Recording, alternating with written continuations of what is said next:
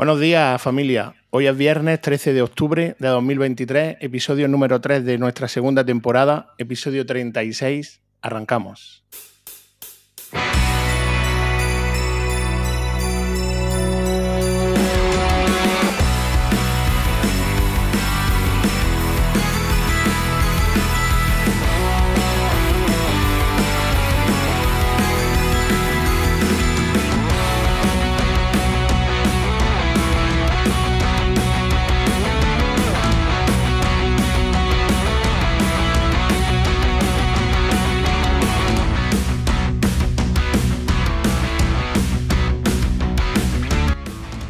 Joan, buenos días. ¿Qué pasa? ¿Cómo ha ido el fin de semana? Hola, buenos días. Pues eh, bien, cansados porque hemos estado en París el fin de semana. Llegamos ayer a casa a las 12 de la noche, pero bueno, muy, muy cansados, pero muy, muy, muy bien. Aparte venimos de una semana de vacaciones, así que relajaos. Yo de mayor quiero ser como tú. Como vivir los ricos, tío. O sea, que de empalmada prácticamente, ¿no? Exactamente. David, ¿tú qué? De tutoriales de fin de, ¿no? Pues la verdad que nada, sacando nuevo vídeo y a ver si llegamos a los mil, que estamos ahí. Ya veo que en el grupo hemos cambiado el, nombre, ahora ya no soy el caseta, ahora ya vamos a por los mil. Y la verdad que vamos a ver un poco y, bueno, a ver si solucionamos los problemas que tenemos, porque esto no hay quien empiece bien. Sí. Oye, lo tuyo consta de. ¿Qué estás haciendo? ¿Una serie de. con lo de AdWare o qué? No, lo que pasa es que en el primer, en el tutorial largo, ¿vale? ¿Qué es lo que pasa? Que la gente me mandaba mensajes y me decía, oye, es que a mí no me funciona, ¿vale? Entonces, claro, yo a mí no me funciona, mm, puedo mirar la bola de cristal todo lo que quiera. Que si la gente no me da más datos, para mí es imposible. Entonces, muchas veces le decía a la gente, oye, envíame el Docker Compose, ¿vale? Y resulta de que estaban ambos juntos, ¿no? Entonces se montaba P-Hole, se montaba eh, eh, pero mm, se pisaban porque poníamos los DNS de P-Hole, ¿no? Entonces al final, ¿qué, vi? Oye, vamos a probar las cosas por separado. ¿Vale? Vamos a probar primero a instalar WarGuard con los DNS de Google. Si te funciona, instálate el bloqueador de publicidad y lo pruebas en tu red local. Y si todo funciona, pues vamos a juntar los dos, ¿no? Porque si todo funciona por separado, no debe de haber problema a la hora de, de, funcionar juntos. Pero claro, cuando la gente me decía, oye, a mí no me funciona, yo no sabía si el fallo venía de una configuración de WarGuard, de un puerto no abierto, de la resolución de DNS por parte del bloqueador de publicidad. Y estaba perdiendo muchísimo tiempo en mirar Docker Compose de la gente, en decirle, oye, esto va bien y tal, pero la verdad que no sabía lo que estaba pasando. Entonces al final decidí hacerlo por separado de modo que también para el usuario novato es más fácil ver eh, si falla o no falla. ¿Vale? Entonces, bueno, pues yo creo que así se verá mejor. Y, bueno, a ver cómo, cómo, cómo va. Además, mm, creo que estabais implementando algo de usar DNS over HTTPS, o sea, lo que se conoce como DOT, eh, para enmascarar y que el propio inclusive proveedor de ISP no sepa nada de lo que visitamos, ¿cierto? Sí, lo que pasa que es complicado. Es complicado porque, por ejemplo, Chrome es el que mejor lo hace, pero resulta que Chrome se salta la publicidad, ¿vale? De ACAR, se lo salta. Yo no sé cómo lo ha hecho, pero Chrome, como vive Google, vive de la publicidad, tú navegas en Chrome con AdGuard y normalmente los anuncios se cuelan. Sin embargo, es verdad que cuando después lo pasas por el, comprobador este de, de ¿vale? Es el único que cumple los cuatro puntos, es decir, el que bloquea el SNI, que es en, este caso lo, importante, porque el SNI es el que, digamos, da el nombre de donde estás navegando y resulta que, que nada, bueno, ya está, la verdad que, que, a ver, a ver, un poco por dónde, por dónde sale la cosa. Ahí la verdad que los navegadores están cambiando y incluso sin tocar nada con Firefox mm, no bloquea los cuatro puntos estos de Cloudflare, ¿no? Solo bloquea los tres. Entonces, ¿qué es lo que pasa? Que bueno, gracias a, Pepe Betty y, a, Dango, que el otro día estuvieron con el tema de los flags, ¿no? Por el tema de eh, los nuevos bloqueos estos, ¿no? De SH, creo que se llama, que son los bloqueos del client hello, que es el que manda todos los datos a, a los operadores. Pues resulta que que el único que funciona es Chrome. El único que funciona así es Chrome. Pero claro, funciona bien, pero no te bloquea la publicidad. Así que ahí estamos ahora mismo en una época un poquito rara. De todas formas, hoy nos acompaña y vuelve una persona que, al que le podemos preguntar todo este tipo de cosas en relación a enmascarar, privacidad, etc. etc. Joan, entonces, el fin de semana tú has estado haciendo el guion mientras visitabas París, ¿no? Sí, en el avión. Estuve en el avión, eh, madre mía. Eh, le, dije al piloto, retrásame el vuelo un poco más porque es que si no, no, me da tiempo a acabarlo. Ah, no llego, no llego. Eh, sí, la verdad es que esta semana entre vacaciones, el preparar el viaje y el fin de semana, a tope, ya te digo, estamos cansados. Sí que he ido mirando el grupo del podcast y, lo que ibas comentando, ¿no? De lo de Chrome, que Cloudflare ha, ha implementado esta protección nueva, ¿no? Por la patilla sin avisar a nadie y que no se puede deshabilitar en las cuentas gratuitas. Bueno, a ver, al final a esta empresa no se le puede criticar porque bastante da eh, sin pagar un céntimo. Entonces, a partir de ahí, pues no se le puede decir nada. Pues sí.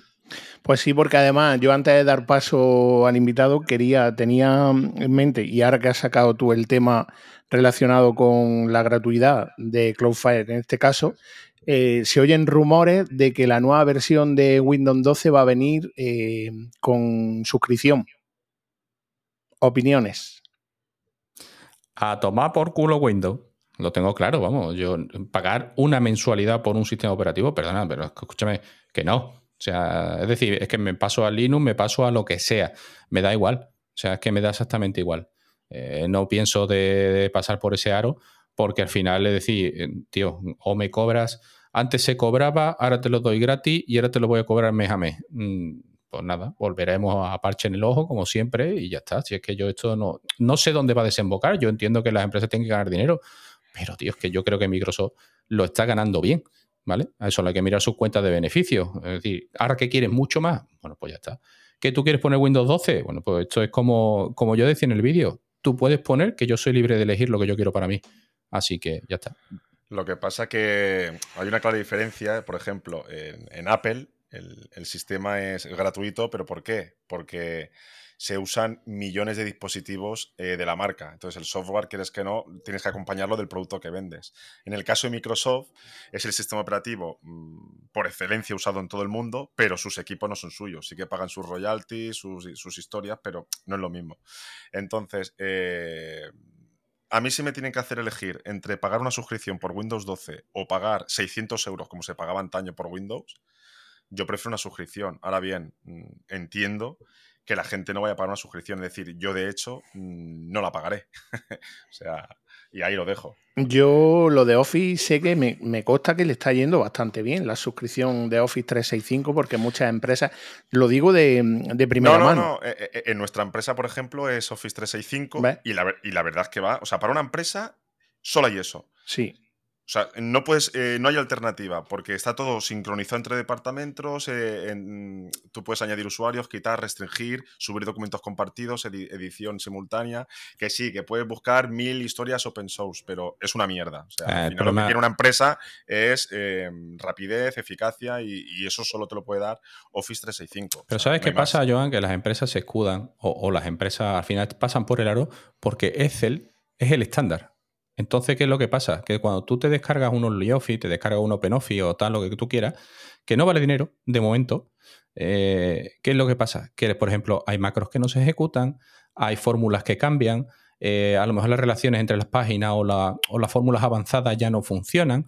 Entonces, claro, una empresa no se puede permitir el lujo de pararse y decir, oye, escúchame, vamos a retocar ahora todas las fórmulas y tal. ¿Por qué? Porque cuando tienen que compartir esa página de ese, Excel con alguna otra empresa, la otra empresa no entiende de historia, de que tú quieras software libre y pollas. O sea, es decir, la otra empresa lo que quiere es que tú le haces doble clic al Excel, porque yo como empresa estoy pagando mi licencia de Office 365 y que a mí me funcione, ¿vale? Entonces, claro, al final ¿Por qué le va bien? Pues por eso mismo, es decir, hay, habrá muchas ventajas.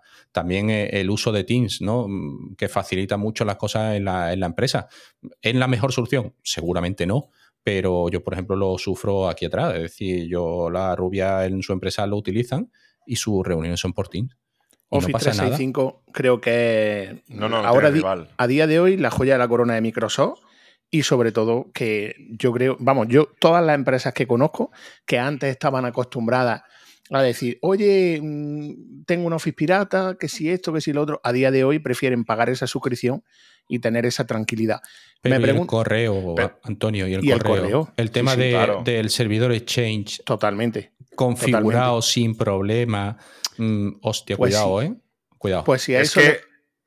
Eh, no, no, perdonad, eh, es que em, yo lo veo de primera mano en mi empresa y es que es así. Es decir, antiguamente, cuando tú tenías el Office, dijéramos, offline, sin interconectar, sin, sin, compartir historias, vale, tú puedes buscar tu OnlyOffice, lo que quieras. E, es fácil, sustituyes uno por otro. En usuarios avanzados, lo que comenta David, puedes tener problemas con ciertas macros, historias, pero bueno, lo podías usar en local.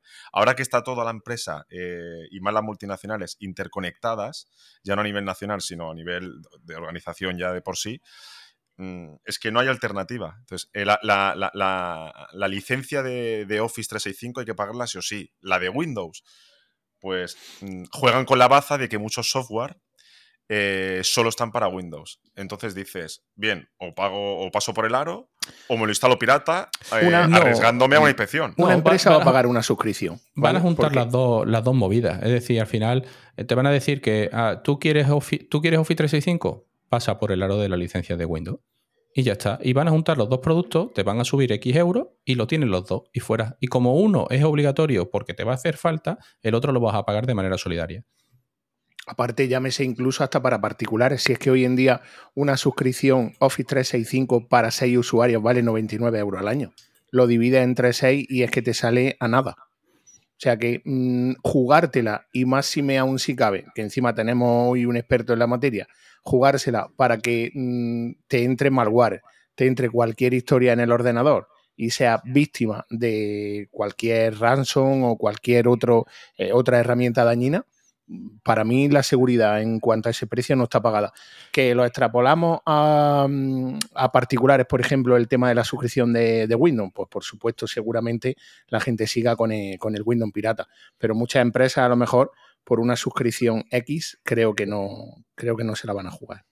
Y aparte, eh, el Office 365, el paquete Office en sí, está disponible para Windows pero además de lo que tú comentas, Antonio, de los 99 euros al año, que es un chollo para dividido entre seis usuarios, eh, no, es que yo tengo Linux, no es que yo tengo Mac, no es que yo tengo una distribución, yo qué sé, X, da igual, eh, te ofrece la versión web, que es exactamente la misma. Eso es prácticamente la misma, no conozco el detalle, pero no creo que haya mucha diferencia, y puedes seguir editando en tu iPad, eh, en un Linux, en un móvil, o sea, donde quieras. esa comodidad y todo interconectado al segundo. Hmm, efectivamente. Encima multiplataforma, como decías, porque yo lo tengo tanto en el ordenador de trabajo que es Windows, como en toda la casa que son Mac, como en el iPad y en el iPhone. O sea que para mí. con Linux con el que peor se lleva. Qué cosa que no entiendo, ¿eh? Ahora. Porque ya está prácticamente Linux está integrado dentro del sistema de Windows. O sea que. Pero sin embargo es con el que peor se suele llevar. ¿Vale? El tema es que. Vamos a ver, bajarte un crack siempre lleva un regalito. Es decir, comprar, coger un Office de cualquier página de descarga gratuita, eso lleva regalito siempre. ¿Vale? Y además ya no es solo eso, sino que, oye, lo puedes comprar de manera oficial, lo puedes comprar de manera extraoficial. No digo que sea pirata, sino que son de estas licencias por volumen que yo no sé de dónde salen. En las páginas, pues, como, no sé, eh, las páginas estas que anuncia algunos youtubers o tal, que, oye, funciona, funciona.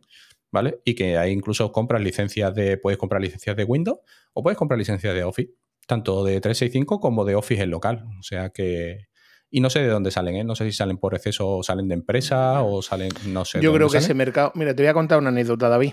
Yo creo que ese mercado son OEM, ¿no? van vinculadas a la placa base, ¿no, Antonio? Sí, efectivamente, pero a ver, yo lo que te iba a contar era, como yo también vengo del mundo del pádel y he estado muy metido, tanto a nivel profesional como a tema empresario y tal, eh, lo del mundo de las palas es un mercado completamente prostituido. Entonces, los mismos fabricantes que te venden las palas por delante, te las sacan también por detrás. Quiere decirse que a lo mejor por delante te están vendiendo PVP 199 similar a Windows, pero por la parte de detrás ellos les interesan sacar ese stock de producción a 18 euros o a 19 o a 40 o a 50. Entonces, Microsoft, licencias que se le puedan quedar, bueno, mm, de aquella manera, pues igual a lo mejor le interesa sacarlas por la parte de atrás y venderlas al precio al que está diciendo David. Son licencias OEM, son licencias de equipos que a lo mejor han quedado obsoletos, o ten en cuenta que es que eh, eso a ellos no le cuesta absolutamente nada en cuanto a fabricación. Es una máquina que genera un algoritmo, un algoritmo de código y te lo escupe como churro. O sea que. ¿Sabe otra cosa? Que e, eso no lo hemos comentado y yo creo que eh, por qué Windows se va a pasar a las suscripciones. Eh, no lo hemos comentado, yo creo que es el pilar fundamental. Office 365, ¿verdad que no se puede piratear? Al ser un servicio de... No. Pues ahí está. Claro.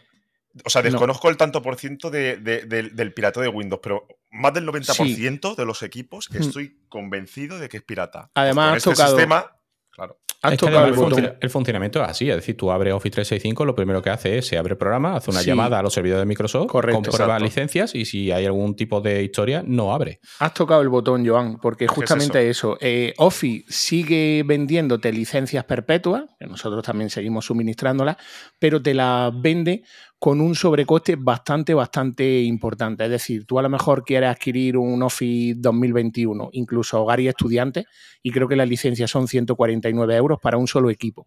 Licencia perpetua que no tiene derecho a actualizaciones. Sin embargo, te está vendiendo un Office 365 con actualizaciones, renovable al igual que un antivirus, por supuesto, de manera anual, pero efectivamente no tiene la posibilidad de, piratearlo. Es decir, tú puedes piratear pues, una licencia perpetua, el típico Office que hemos tenido todos cuando empezamos en esto, el Office 2013, el 2007, pero el Office 365 efectivamente a día de hoy no se puede piratear, por eso que tú mencionas. Claro, yo creo que ahí está la clave hmm. de, pasar esa suscripción. Igual a lo mejor Microsoft va con esa idea con el Windows 11, precisa, con el Windows 12 precisamente por lo que tú acabas de mencionar. O sea que no, no, no vas mal encaminado. Vale, pues si os parece, si no tenemos nada más que añadir al respecto, le damos paso a nuestro invitado, ¿vale? Él estuvo ya la semana pasada, eh, perdón, la temporada pasada con nosotros visitándonos, si no me equivoco, en alguna, más de una ocasión. En cuanto lo mencione, sabéis quién es y aparte de eso, pues como lo dejaré en las notas del episodio, pues más si cabe aún, ¿vale? Volvemos a contar entre nosotros con el experto en, en OSIN, eh, nuestro, nuestro invitado David Sanz, que a su vez desde hoy se va a convertir en colaborador habitual del programa. Y nada, en cuanto a él pueda, por sus motivos laborales, conferencias, charlas y tal, eh, se pasará por aquí y nos contará las novedades que él considera oportunas en su sección. Así que sin más preámbulo, hoy doy, paso nuevamente y nos encanta y agradecemos contar con su presencia a, a David. David, muy buenas, ¿qué pasa? Buenos días, buenos días, ¿cómo estáis? Te gastas muy caro, ¿eh? Sí, la verdad es que he estado ahí momentos oscuros, trabajo, de todo. Está, los ciberdelitos están en auge, en auge, mucho trabajo. ¿Qué tal el verano? Ah, bien, pasado por calor, en mi comedor 32 grados, solo os digo eso, en mi comedor. Te ha mandado ya Rafa parte del cheque, porque él ya sabe que se está haciendo todas las televisiones. Sí, sí, ya lo he visto, ya lo he visto. Digo, está a tope, lo he visto a tope estos días. Total. Bueno, entre las novedades que nos tengas que contar, que imagino que viene lleno de, anécdotas y demás, yo lo primero que te quiero preguntar, que además of the record, fuera de grabación, David incluso no, no lo sabía, viene a presentarnos que ha sacado un nuevo libro. Sí, efectivamente, bueno, saqué hace unos meses, pero sí, estaba ahí, está, está, está guay, le está, está gustando. Se llama PERSEC, es seguridad personal para cibervida, porque la verdad estoy dando un giro, ¿no? De concienciación a la gente de cómo protegerse sobre todo, porque claro, en mi caso, pues yo investigo, ¿no? Personas, empresas y todo, pero me doy cuenta que la gente de a pie es que se lo pone muy fácil a los ciberdelincuentes, pero muy fácil. Entonces, pues bueno, he decidido de sacar un libro con toques de OSIN, ¿no? Pero también para, para, que la gente se aprenda a proteger un poco, características, por ejemplo, desde los smartphones, de llevar uno a llevar otro, configuraciones, configuraciones en el ordenador y hasta seguridad personal física, o sea, si quieres ya modo extremo, ¿no? De, de cómo sentarte de espaldas en la cámara, porque el libro, en parte, lo hice también como una prueba unos meses de imaginándome que yo era un buscado e intentar ocultándome de todo, ¿no? hasta pagar en metálico. Y de lo difícil que es a día de hoy mm, no dejar rastro. Es muy difícil. Entonces lo intenté y bueno, explico cómo lo intenté y qué hacer. ¿no? Hay gente que quiere ponerse en modo extremo y otros que quieren compartir toda su vida. Bueno, eso, el euro es eso. El libro es eso. O sea que, oyentes, primera necesidad creada en esta temporada, el libro de David. Sí, porque lo de comprar micro ni hablamos, ¿no? Mm, eh. Mejor pasamos a otra cosa, ¿no? No, no, yo, yo estoy en ello, ¿eh? La verdad es no, que... No, no, si yo lo digo por nosotros, David, no lo digo por ti. porque aquí invertimos, pero por lo que vemos vale de poco. Ah, bueno. David, yo ahí, ahí te, ya te voy a tirar la primera, porque tú que ves eso, eh, ¿cómo ves lo de Mercadona con lo del ticket digital? Eso de que de repente en la caja te digan, ¿quiere usted que le mandemos el ticket digital? Si me da usted su teléfono para eh, enviarle un WhatsApp, es que, cuidado, perdona. Mm. Eso ya pasa en Decaldón, en Decaldón ya te lo hacen, o sea, eh, me parece... Mm, no. Pero en Decaldón se marca en la pantalla, realmente. Yo tengo el ticket digital asociado a mi correo electrónico solamente. Claro. Sí, pero es que ya a veces te lo teclea al mismo, dime tu correo, dime tu teléfono, y lo dices en voz alta. O cuando vas a. ¿Cuándo fue? Ahora el otro día que me sorprendió de tener que decir mi, DNI en voz alta. Eh, no, porque tengo. En el banco, ¿no? Te hacen cola todos detrás, los tienes detrás. Dime tu DNI. ¿Por qué tengo que decir mi DNI en voz alta? Toma el DNI, ¿no? Toma el eso es un problema que pasa en, en, muchos comercios. Eh, bueno, en muchos no. En cualquier comercio eh, lo primero que te piden es el DNI. Si eres socio o eres cliente habitual, te dicen, dime el DNI y, te está escuchando todo el mundo, ¿no? Y, no sé si habéis fijado, desde la pandemia, durante la pandemia, los mensajeros se acostumbraron a no subir a casa, tocaban el timbre y dime el DNI que te lo mando por el ascensor. Eso ya no ha cambiado. Entonces, me da mucha manía de que toquen el timbre, paquete, tal, y que digas el, tu DNI por el micro ¿eh? y lo oye el que esté pasando por la calle. Yo les hago subir, o sea, no. Y se han acostumbrado, ¿eh? Se han acostumbrado a eso. Y con el DI se pueden hacer maravillas. O sea, de ciberdelincuente me refiero, ¿no? Eh, no, es algo que tendríamos que proteger totalmente. Y ahora leí el otro día también que eso de que te exijan el DNI para escanearlo en los hoteles, eso no es, no es legal. O sea, hay que mirar muy bien y decir, no, no, yo te lo enseño, pero no vas a escanear mi DNI. Cierto. De ello, de eso, eh, perdona que te haga un apunte, creo que la Agencia Española de Protección de Datos ya ha sentado jurisprudencia, si me permite la expresión con respecto a eso, porque creo que ha sacado alguna multa o ya le ha costado el dinero a algún hotel en relación a lo que comentas. Claro, porque se, nos había acostumbrado a todos a dame el DNI, pásame una fotocopia del DNI. No, no, no, no, el DNI lo tengo yo ¿eh? y bastante me cuesta cuando hay que crear una cartera de cripto, lo que sea, que lo mando y no sé quién lo va a ver, o hazte una foto con... Mira, he tenido que contratar un Airbnb para la semana que viene para Madrid y me ha tocado mandar a Airbnb una foto con mi cara con mi DNI. Uf, me generaba un mal rollo de... Si no, no me validaban cuenta. Sí, pero eso, incluso me ha pasado a mí eh, comprando un juego online, ¿vale? Un, juego en una tienda de, estas de CDK o alguna cosa de estas, que te manda la licencia después. Y me lo han pedido como verificación. Es decir, no tienes bastante con que te registras en la página web, te mandan un enlace para que confirmes tu cuenta de correo, ¿vale? Sino que luego además te dicen, cuando vas a hacer la primera compra, te dicen, vale, pero para hacer la primera compra me tienes que enviar una foto con tu cara y tu DNI en la mano para comprobar que el DNI es el mismo que la cara, ¿vale? Entonces mm, empezamos a rozar cosas estúpidas y sobre todo porque al final, es decir, si no pasara nada, pues oye, no, no pasa nada, yo te lo envío y tal, pero es que vemos filtraciones, Rafa, eh, el Twitter de Rafa, yo estoy por dejarlo de seguir, porque es que, mm, de verdad, esta mañana ya colgó que no han entrado, que si en los metros de Granada, en los autobuses de Granada, en no sé qué, y, cada día, cada día van a más. Es decir. Pero es que no hay responsables después. O sea, claro, claro, claro. aquí, nadie, nadie, aquí nadie es responsable de nada. Yo no sé si escuchaste la entrevista del capítulo 1. ¿Vale? Que yo hablaba con Rafa con el tema del, del, ataque que hubo a Sevilla, ¿vale? Del Ayuntamiento de Sevilla. Y él decía que en el momento en que te vulneran el DNI, eh, hacen lo que quieran contigo.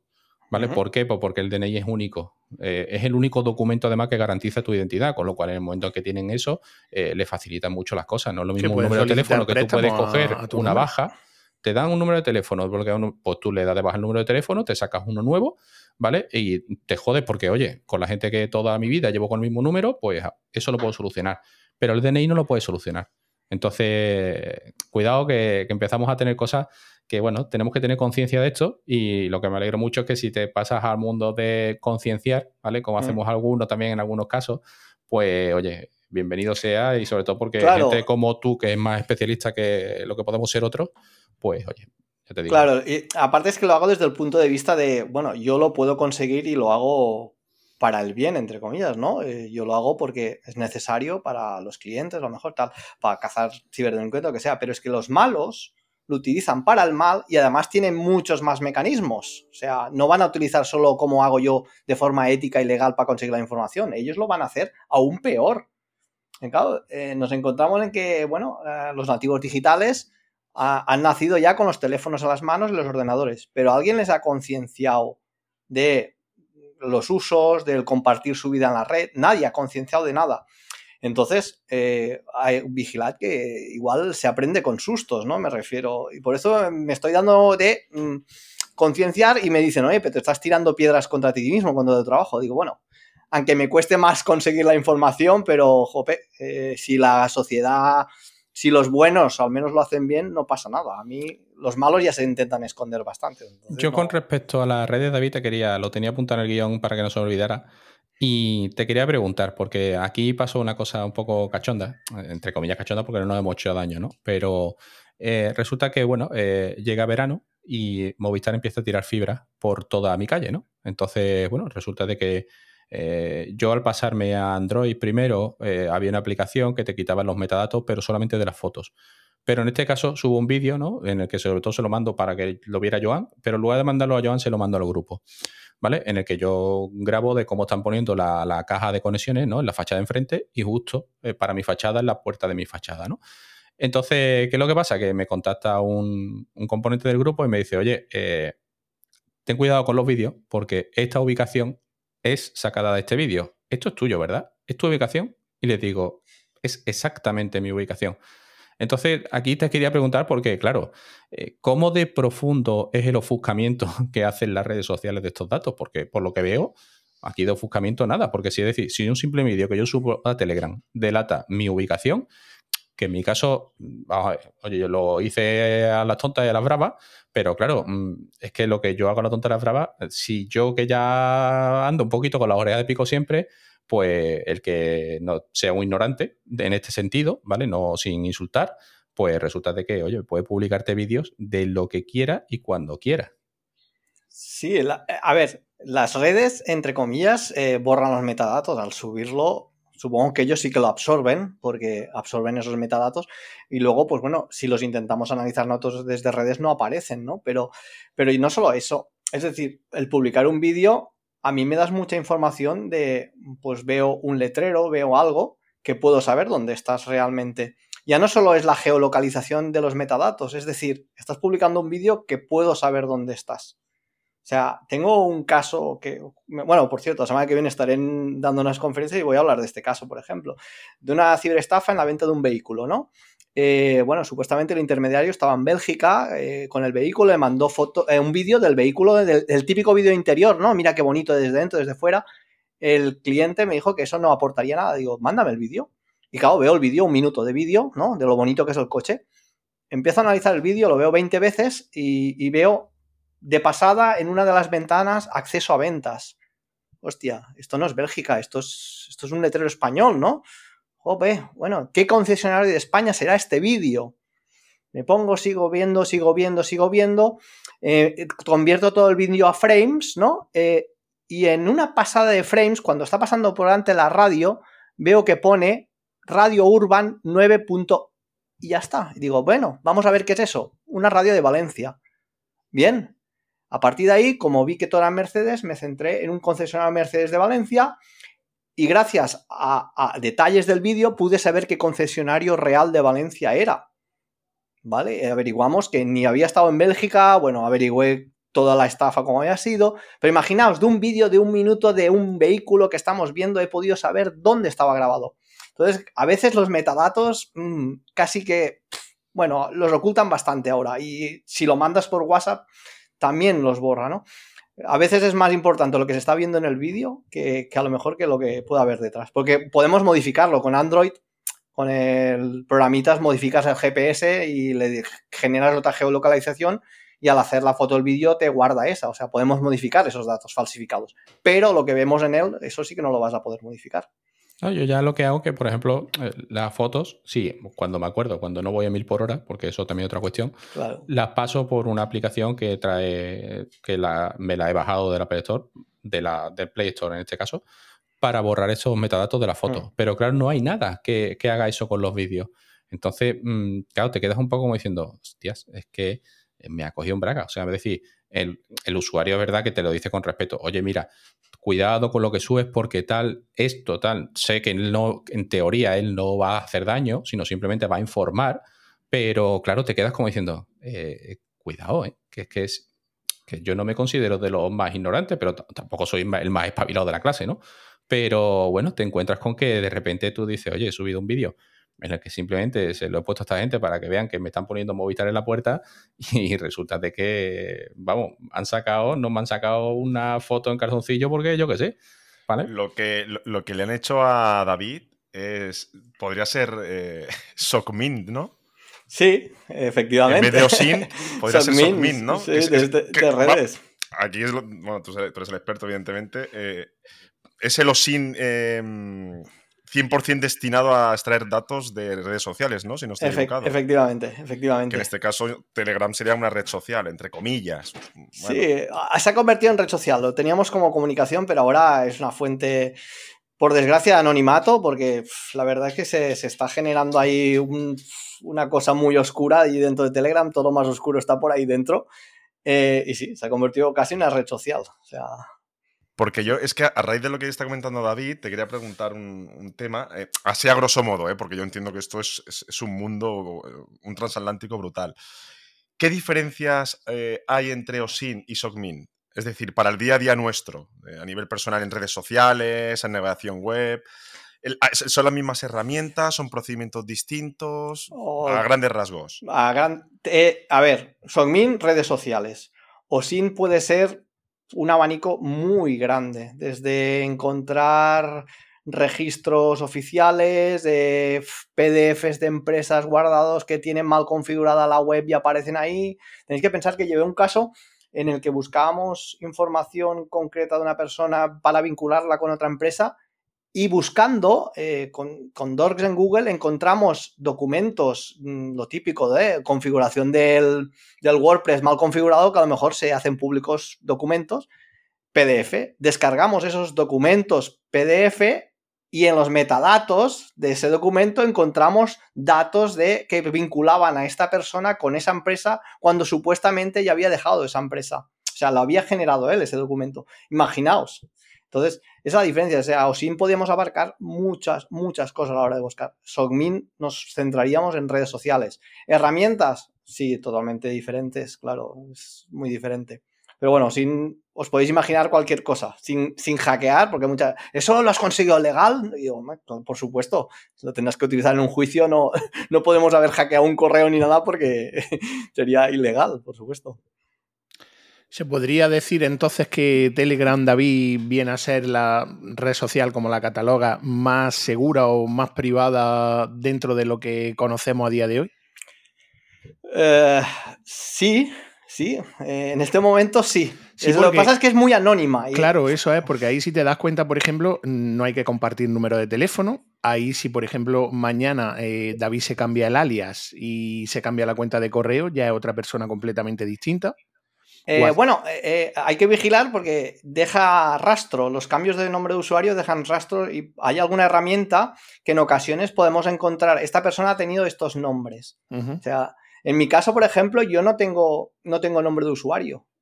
O sea, yo no tengo nombre de usuario. Podemos tener una ID, tal, pero el nombre de usuario no lo tengo. ¿Por qué? Porque deja un historial de nombres. Entonces hay gente que se piensa, ah, me voy a cambiar el nombre, a mí no me van a encontrar. No, vigila porque podemos saber qué nombres de usuario has tenido, ¿sabes? Vale. Vale, interesante. Yo, si alguno de, los integrantes tiene alguna pregunta, te iba a preguntar, una vez que finalizas en eso, que, nos contase eh, valga la redundancia, a qué habías venido a, qué habías venido a contarnos. Bueno, hoy os quería hacer una, cosa que, hace días que doy vueltas. ¿Sabéis que estamos, los cuatro que estamos aquí, estamos en peligro? Hombre, A ver teniendo, si. Ya- ya- la rubia detrás, teniendo la rubia detrás lo sé, ¿qué? Eh, Vamos, que, que lo primero eh, que lleva una colleja. Sobre todo, inteligencia artificial, ¿eh? el deep voice, ¿no? Ahora el voice fake, esos, esas clonaciones de voz que se están haciendo tan interesantes que les da hace mucha gracia a los youtubers Sí, o a los cantantes. o a los cantantes, pues bueno, haciendo una canción. Solo que nos descarguemos todos nuestros podcasts, ¿eh? nuestras voces, las pasaremos por una herramienta muy fácil ¿eh? y vamos a generar mensajes de voz con cosas ilegales que estamos diciendo o que estamos maltratando a nuestra pareja o lo que sea. ¿Vosotros habéis pensado en eso? ¡Qué peligro! Antonio, ponme voz de pollito. A Es partir, que a partir yo te de ahora, decir- es que macho, ahora, ahora ya no ¿Sabes qué pasa? Que con eso es que entonces, bueno, ya no estás creando, no sé cómo mencionarlo, pero ese pánico escénico porque mm, es que entonces no vives, porque claro, lo que dices es peligroso, porque veas a los cantantes que era a lo que yo te hacía referencia, pero claro, eso que estás diciendo ahora, mañana una de nuestras voces la pasan por, por inteligencia artificial y dicen, oye, David va diciendo de Antonio que es un hijo y que, mm, no sé, ¿Te hace ya falta tiene. inteligencia artificial para eso? Claro, entonces mm, se puede liar gorda y no sé. Claro. es. Eh, eh, es, eh, no quiero decir con eso que inteligencia artificial mal, no, al contrario, pero tenemos Mal- que saber que, ¿no? que lo que estamos exponiendo, cada, cada tramo de nuestra vida que estamos exponiendo, ya sean fotos, vídeos, y todo esto viene por la famosa noticia, si os acordáis, de las chicas adolescentes que han hecho con inteligencia artificial desnudas, ¿no? Claro, eso es gracias a un contenido que se ha publicado en redes. Claro, imaginaos, pues todos los que nos exponemos un poco, tenemos voz, tenemos vídeos, lo que puede llegarnos a pasar. Y tenemos que estar claros que, bueno, si pasa, veremos cómo se para, porque estamos en una cultura de la cancelación, por ejemplo, brutal, y en cualquier momento nos puede pasar algo así. Y tenemos que estar preparados y tenemos que asumir esos riesgos que están ahí. Claro, pero es que ante esto no, no se puede hacer nada. Eh, bueno, eh, efectivamente, es estar preparados, es lo único, porque si no tendríamos que estar en casa encerrados eh, y nada, mm, sin decir nada, porque cuidado, que, que a lo mejor pasa algo, al- hay que estar preparados y saber los peligros que hay en la red, que claro, es eso, es eso. Curioso, Antonio. Este, a, partir, porque- a partir de ahora por- vamos a tener que grabar los, los podcasts sin audio. Aunque para eso no nos hace falta a nosotros ninguna inteligencia, ya nosotros nos habíamos bien con eso, ¿vale? Porque aquí cada uno. Y Pero, luego eh, subtitularlo, ¿eh? Pasarlo. Escucha, yo, yo- yo estoy, yo estoy deseando ver a, a David sin camiseta, ¿eh? En uno de esos vídeos de YouTube por inteligencia artificial. Y... Buah.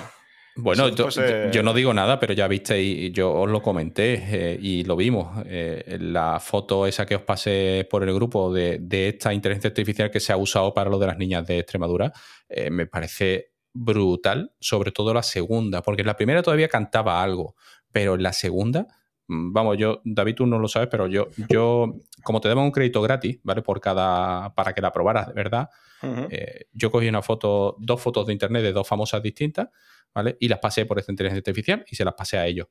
En la primera cantaba un poco porque, bueno, quedaba muy artificial porque la foto era de una alfombra roja, ¿no? De, Ah. la, la chica iba muy, muy bien vestida y tal. Eh, pero en la segunda, eh, la chica estaba saliendo de una piscina, ¿vale? Eh, y es increíblemente Claro. acojonante lo que puede hacer. Porque Claro. no se veía ni un solo corte en la imagen que te decan- que tú dijeras, oye, aquí me canta a mí que esto lo han hecho con, con algo, un Photoshop avanzado o algo así, ¿sabes? Pero es increíble. O sea, yo me quedé acojonado. Y claro, es decir, lo haces sin daño porque estás cogiendo una foto de internet, la pasas por, aunque la pasas un poco por ahí, por, por manera interna, ¿no? Pero ya la estás exponiendo en una red social, aunque Claro. no. Entonces, bueno, te encuentras con que hoy en día eh, el problema es que quién para eso y Eh, los daños sí. que causa eso. Los El daños- problema que nos encontramos y y que me estoy encontrando yo es que a la hora de hacer verificación de desinformación y tal, cada vez cuesta muchísimo más, pero muchísimo más, hasta el punto de que me planteo de no mojarme a la hora de verificar, porque eh, me puedo equivocar y como estamos en la cancelación, en la cultura de la cancelación, hostia, este ha verificado eso y la ha cagado, va por él, venga, eh, me la has cagado, porque es tan brutal el nivel que está cogiendo la desinformación, las deepfakes, la voice fake, eh, todo, que va a ser muy difícil, pero muy difícil poder verificar mucha información. Mucha- y es que se ha instaurado el tema de desinformación, de manipular las noticias, decirlo de una manera o de otra, se ha instaurado y ahora ha mejorado muchísimo, claro, con la inteligencia artificial. Entonces habrá un punto de que veremos, porque claro, es lo que dices, una foto tal, eh, bueno, ¿y es real o no? Es que hace un año, cuando yo empecé a mover, había una inteligencia artificial que empezaba a hacer eso, eh, pero era un poco de Strangis, ¿no? Te instalabas una inteligencia artificial en el ordenador y empezabas a intentar desnudar y se veía mucho, pero yo dije, uff, el potencial es muy bestia. Y ha pasado un año. Y ya podéis ver ahora la calidad que saca. Claro, el problema es que tendrás que salir a desmentirlo, será verdad o no. A lo mejor será verdad y lo desmentirá, a lo mejor será mentira y será espectacular. Da miedo. Da miedo porque, haciendo referencia a lo que comenta el reciente examen que tuvimos David y yo en la oposición el día 17, antes de que saliese la plantilla de respuestas, yo esa misma noche eh, corregí todas esas, todas esas preguntas a través de ChatGPT y la eficiencia, la eficacia o la veracidad fue de un 99% porque solamente cuando al día siguiente salió la plantilla eh, provisional, estamos a la espera de la, de la definitiva, no se equivocó nada más que en una pregunta y creo que probablemente haya incluso hasta acertado ChatGPT. O sea, es que da miedo porque le pregunta a una inteligencia por pregunta, nunca mejor dicho, y las respuestas fueron todas completamente acertadas, eh, cotejándolo luego a los dos días. Y además, todavía cuando pasó eso, ChatGPT no estaba expuesto a Internet. Ah. Que lo conectaron a Internet unos días después, porque ahí todavía estaba funcionando con bases de datos. Eh, pues yo no lo sabía eso. Pues, pues eso, eso es así. Y, es peligroso. Y sí, y aparte, algo que no sabemos, y, yo lo comparo de cuando apareció Facebook, ¿no? Cuando apareció Facebook, todos nos pusimos a compartir nuestros datos, qué guay, ¿no? Donde he estudiado, mis amigos, y él lo absorbió todo. Bien, con ChatGPT, ¿estamos sabiendo qué está haciendo con esos datos que le estamos dando? No. Porque a lo mejor lo está absorbiendo. O sea, a mí no se me ocurriría decirle que me mejore mi, mi currículum, por hmm. ejemplo. Porque yo no sé si todo esto lo está absorbiendo. Entonces, aquí yo he aprendido de cuando Facebook decir, bueno, yo le voy a hacer las preguntas que yo crea necesarias a ChatGPT porque no sé si las está absorbiendo. ¿Vale? Porque, claro, mm, bueno, eh, hay que cogerlo porque no sabemos qué hay detrás. Entonces, es interesante, es una herramienta muy buena eh, para muchas cosas, pero hay que coger y vigilar que es una tecnología que no nos pase como nos pasó con Facebook. bueno, fue tarde. Claro, es que lo que está diciendo ahora David, eh, te pones a pensar y dices, es que hay gente, programadores, que utilizan la, inteligencia artificial para perfeccionar y pulir sus programas. Eh, pero es lo que tú estás diciendo. ¿Quién hay detrás? Eh, ¿Quién te dice a ti que esto que tú estás consultando, que estás em, ofreciendo información, eh, luego no va a ser usado en tu contra o, em, ese, código, ese código, ese código, dónde va aprende. Claro, es que lo aprende. Si lo aprende, lo puede. a lo mejor la competencia lo puede usar para otra cosa. Te dirá, no, eso corrígelo y hazlo así. Y a lo mejor es algo que habías sacado tú. La gente está maravillosa. Hostia, he hecho una aplicación de iPhone o de Android solo con ChatGPT. ¡Qué maravilla! ¡Qué maravilla eh, ahora! El día mañana es lo que tú estás diciendo, lo puedo usar la competencia y destrozarte a ti, entonces... Mm. O dale, o la vuelta, vamos a poner en el futuro apocalíptico de las películas, ¿no? Es decir, eh, que el sistema aprenda de que si conoces tu aplicación, conoces los, defectos y los vectores de ataque.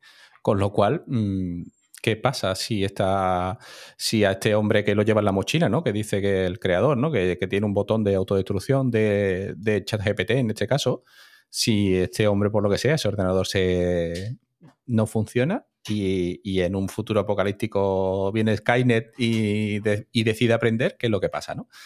Es que eh, yo creo que eh, lo desconocido también es peligroso, porque es que el problema es que ahora mismo es desconocido. Claro, pero tenemos que aprender de lo que nos ha pasado. Esa es la cuestión. Porque claro, si no, lo que hacemos es lo que os he dicho, ¿no?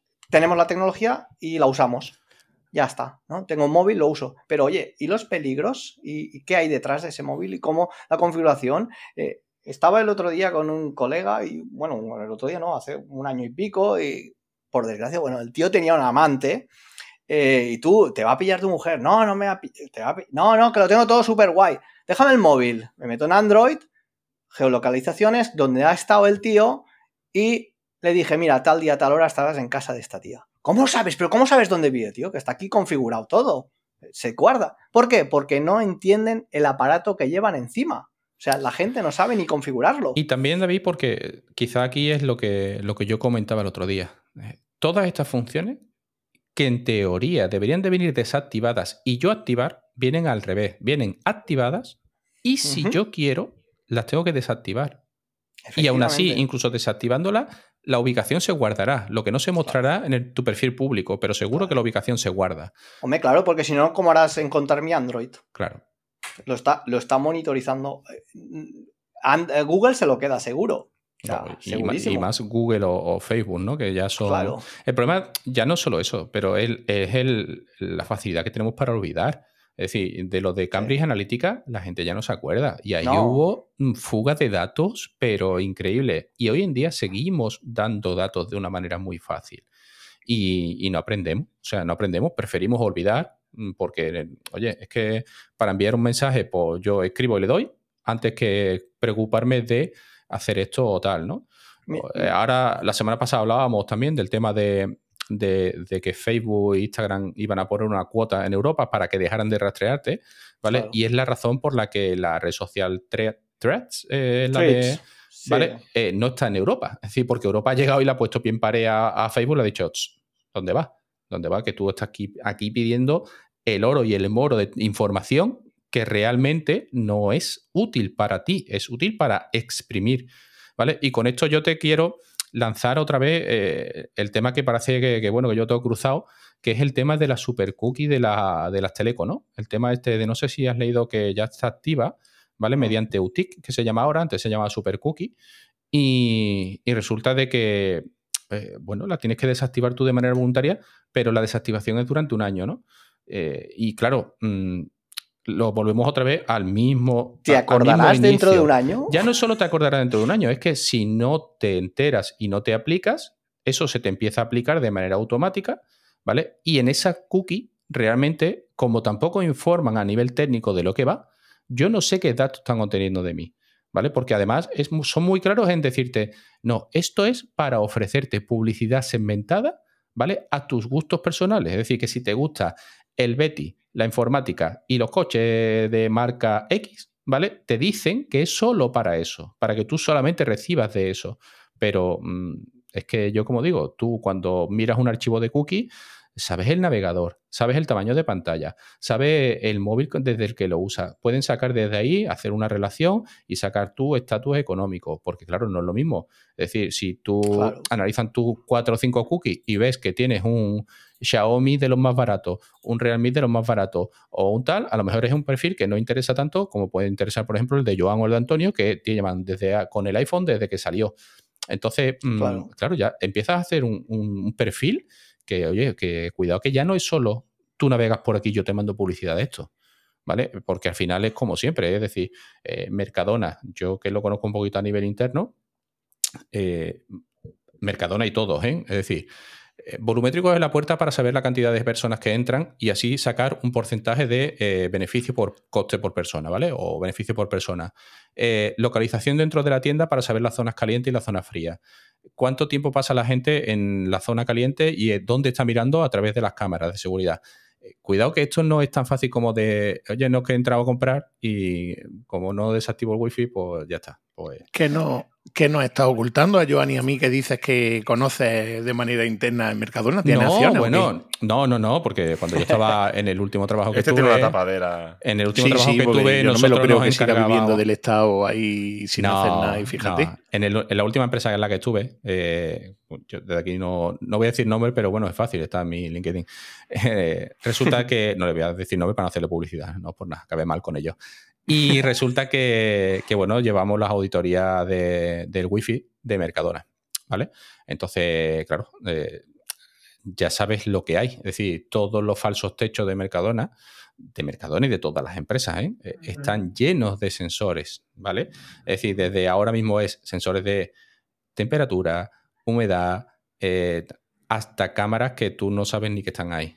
¿Vale? Y todo es por lo mismo. Es decir, las cámaras, sí, sí, es para el robo. Bueno, pues Mercadona ya ha tenido alguna sanción que otra por el tema de, las cámaras donde no deben de estar, ¿vale? O de hacer con cámaras lo que no tienen que hacer. Entonces, pues bueno, esto es igual. Es decir, en cualquier comercio de renombre que tenga que analizar sus datos, ¿vale? Para ver su crecimiento, pues nos encontraremos cosas que no nos esperamos. Claro, pero hay una cosa muy curiosa, ¿no? La ley de protección de datos, GDP. Bueno, a la mínima que te pones una cámara de seguridad que a lo mejor enfoque en la calle, eh, te crujen, básicamente. Ahora bien, si yo me pongo un VPN en el ordenador para intentar navegar un poco más privado, tal, por ejemplo, en Google ya tengo que hacer 20.000 resoluciones de captchas porque no funciona. O sea, ¿sabes? E-, es el, bueno, yo quiero navegar un poco anónimo y protegerme, no, ahí no funciona. Y la ley de protección de datos está para no sé qué. Ahora bien, si pones una cámara un poco desviada que se ve a lo mejor la casa del vecino porque está tu valla, ahí te crujen.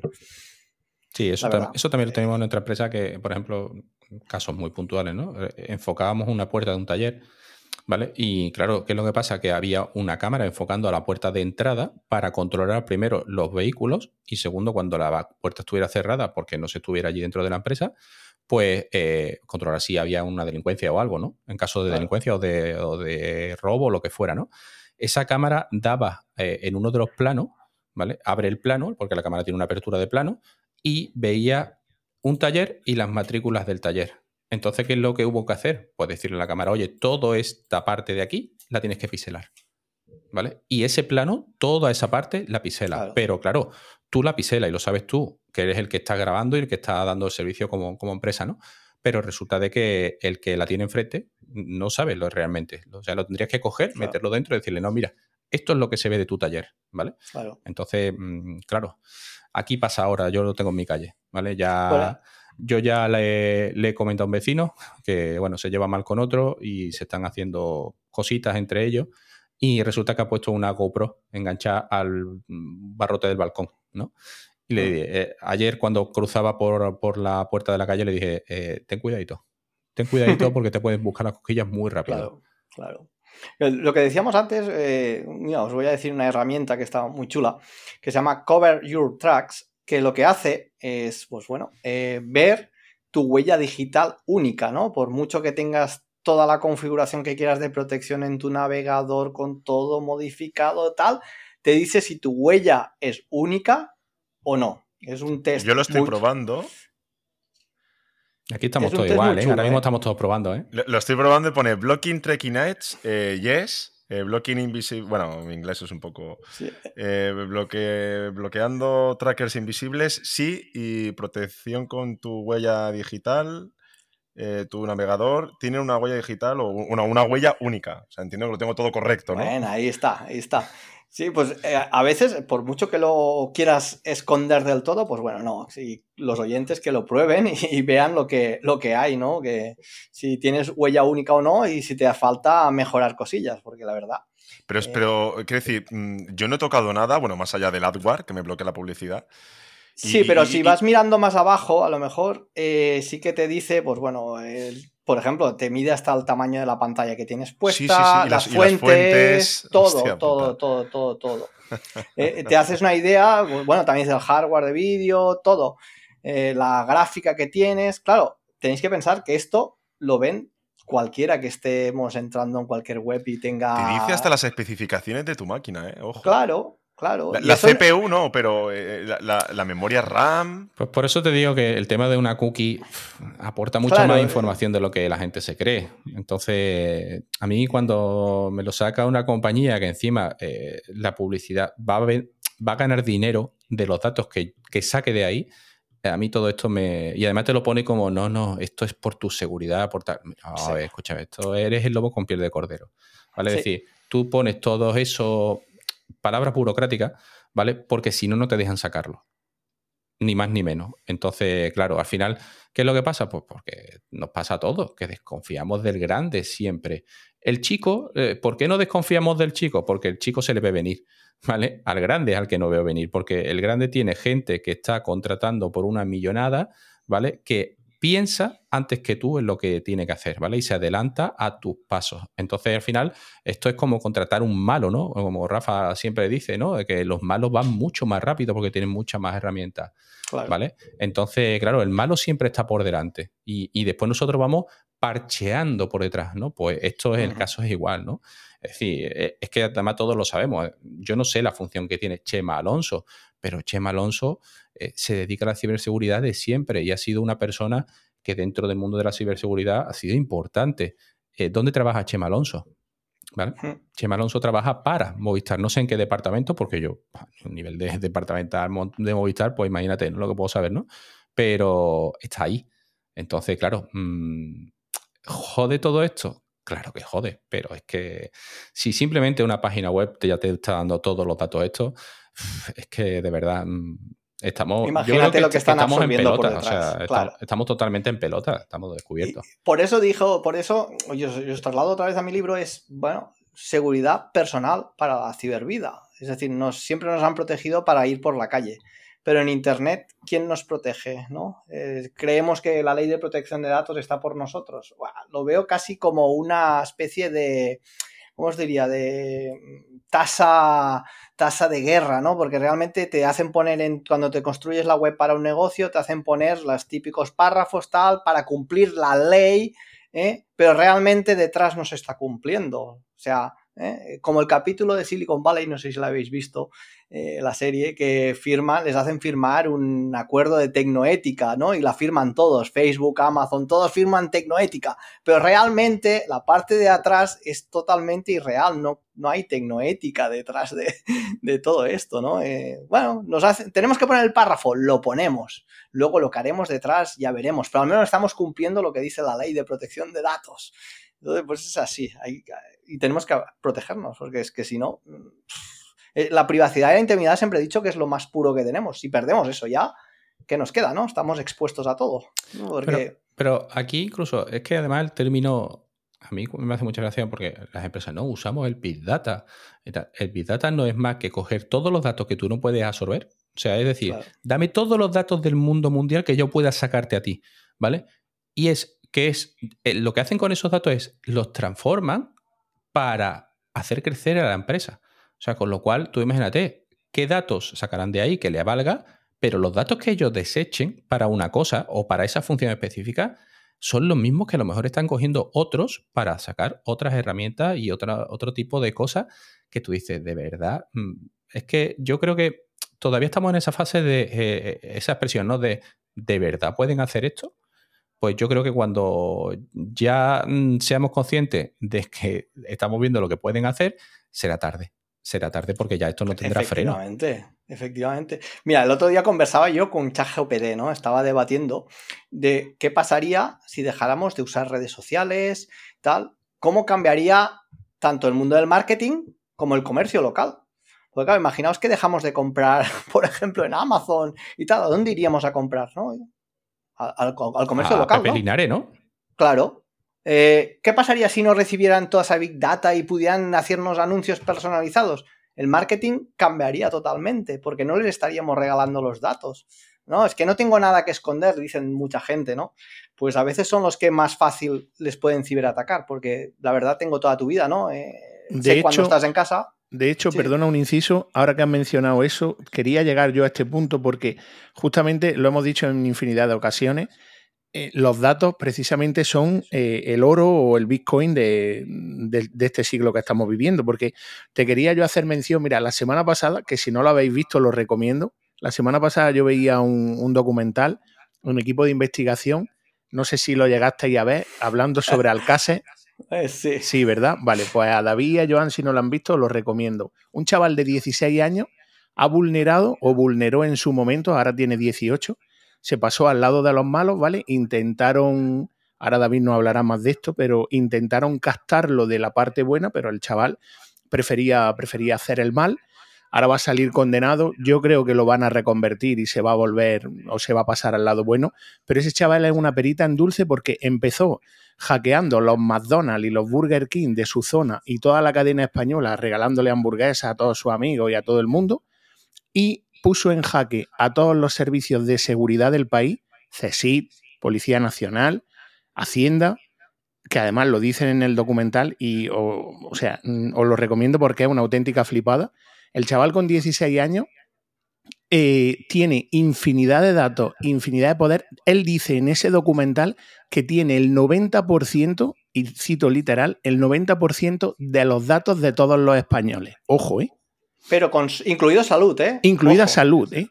que salud. Es lo que sube el valor. Correcto, DNI, etcétera, etcétera. Pues dice que los tiene guardados en una nube privada de un país, vete tú a saber, de un servidor, y que dice que el valor es incalculable y mafias han, han contactado con él para intentar comprarle esos datos.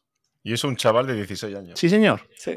Sí, señor. Eh, ataques de phishing, eh, bueno, empezaron así, moviendo pastita, eh, hackeando con phishing básicamente, porque realmente no hacían ataques de inyección. y, Bueno, se- es barato, 10.000 SMS, es barato contratar estos servicios. Y se hizo. la ver- y lo, lo peor de todo, ¿sabéis qué es? Que es un ídolo para Sí, todos. Sí, sí, sí. La- sí, esta, total. semana, esta semana creo que es en una discoteca se celebra su cumpleaños y los chavales se están apuntando en masa a ir a la discoteca a la fiesta de su cumpleaños. O sea, mm, Porque al final se convierte en modelo. Es decir, eh, yo, por ejemplo, eh, yo cuando vivía en el Cerro del Águila, del Cerro del Águila a las 3.000 viviendas, hay un salto, hay un polígono por medio. ¿Vale? Eh, y te encuentras con que los chavales de la raza, ya no tanto, ¿vale? Porque aquello ha cambiado muchísimo, pero eh, te encuentras con que los chavales de esa raza de allí, ¿vale? Porque puede ser gitano, puede ser tal, pero es más, más a delincuencia, en, en ese momento era más a delincuencia que otra cosa, ¿no? Eh, no iban al colegio. Y no iban al colegio no es por nada, sino porque no encuentran motivación en el colegio. Porque están acostumbrados a qué? A que ven como sus padres, sin pegar un palo al agua, sin estudiar en su vida, ¿vale? Mediante todo lo que hayan hecho, bueno y malo, ¿vale? Porque aquí hay que no se puede meter todo en el mismo saco, porque hay gente que Claro. escurre la más no poder, ¿vale? Pero ellos ven que sus padres, sin dar un palo al agua, en materia de estudio, ¿vale? Eh, sacan fajos de billetes. Eh, o se relacionan con uno que gana muchísimo dinero, ¿no? Entonces, ¿qué es lo que pasa? El dinero fácil. Eh, y- Este- y, nos lo están vendiendo en internet como que todo es muy fácil y todos podemos hacerlo. ¿Vale? Este Eh, chaval justamente hacía el mal relacionado con eso y invitaba a todos sus amigos en discotecas, pero además discotecas beat, todo lo que estaba diciendo David de su cumpleaños y demás, precisamente haciendo el mal. Él se dedicaba a hacer smishing, que además se hizo muy amigo del pequeño Nicolás. Insisto, Ujú. yo recomiendo el, el- el vídeo, el programa, los dejaremos en las notas. yo ya no Este es doy abasto, que- ¿eh? Entre comprar libros y ver tele. De hecho, está, mira, voy a lanzar un órdago, ¿vale? Mm, he intentado ponerme en contacto con él, ¿vale? Porque está a la espera de juicio. Él colaboró en un programa, en un podcast que además, os he pasado el enlace, que además ellos hacen también un podcast en directo y, lo emiten directamente a través de YouTube. El podcast se llama mm, Club 113. Él va enmascarado en el podcast, pero bueno, ya todo el mundo conoce quién es.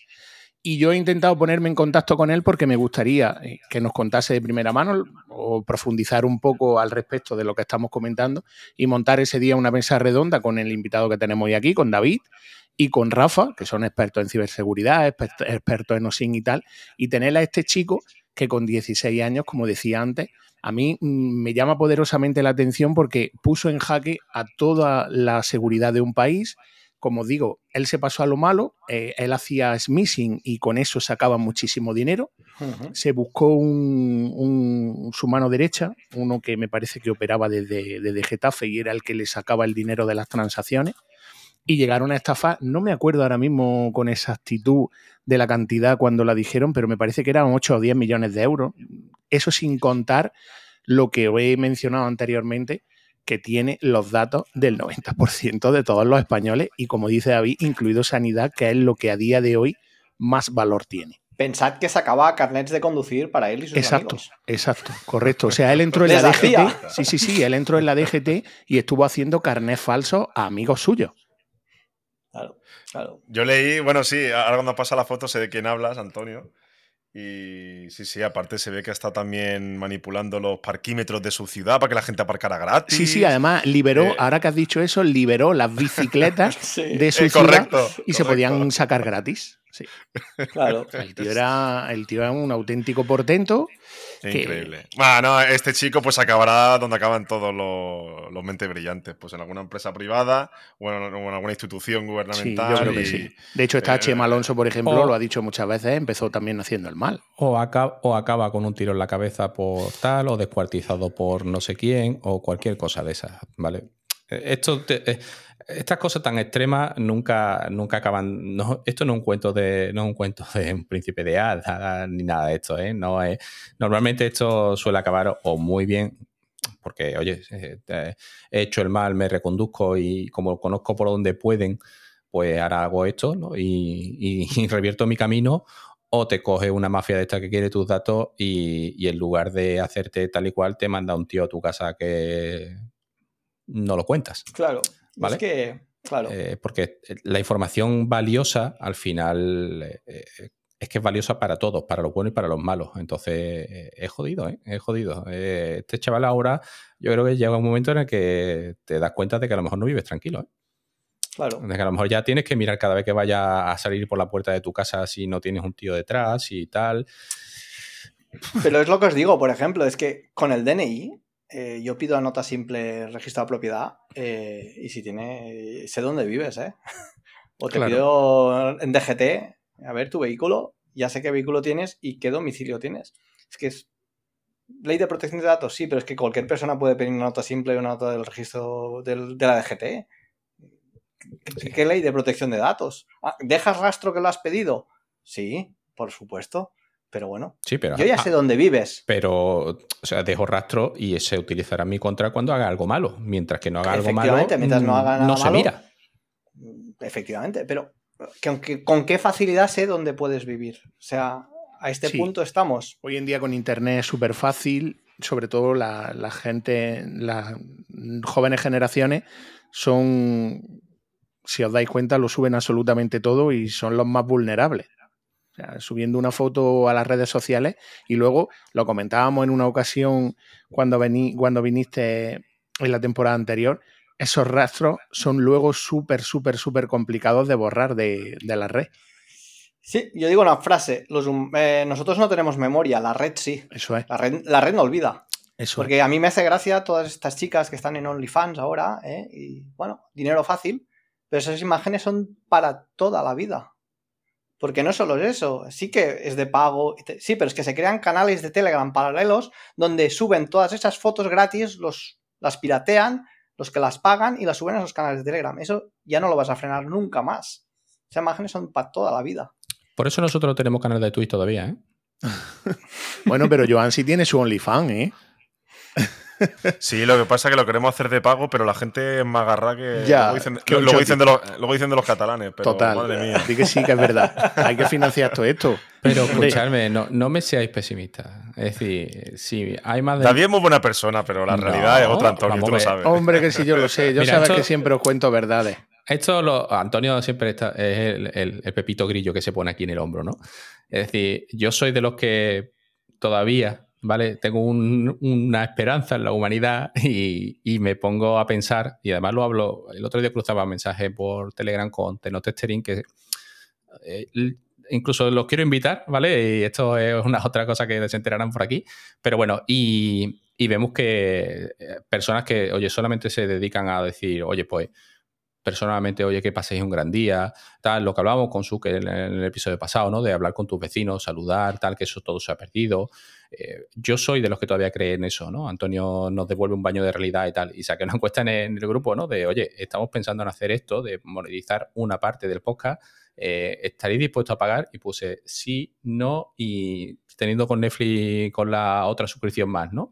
Bueno, pues resulta de que el sí tenía un 8% si son tus oyentes y tienes un 8%, eh, oye, duele, duele, ¿vale? Que a lo mejor la han hecho de coña, a lo mejor se han ido a la respuesta cachonda, tal, pero bueno, oye, decir, pero escúchame. aquí, eh, ¿sabes lo que pasa? Que hay veces que llegará un momento en el que nos hartemos, entre comillas, y diremos, oye, es que, es que yo no soy ningún mono para entretener a nadie, ¿no?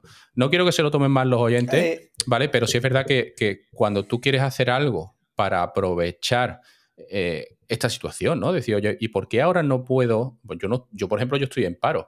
¿Por qué no puedo ingresar más dinero con algo que estoy haciendo de manera gratuita y que sé que divierte, que sé que gusta y tal? Porque los números están ahí, ¿no? Entonces, eh, claro, oye, tú dices, bueno, pues vamos a hacer las cosas bien, vamos a monetizar. ¿Cómo monetizamos? Y aquí nos ponemos a hablar en el grupo nuestro del podcast.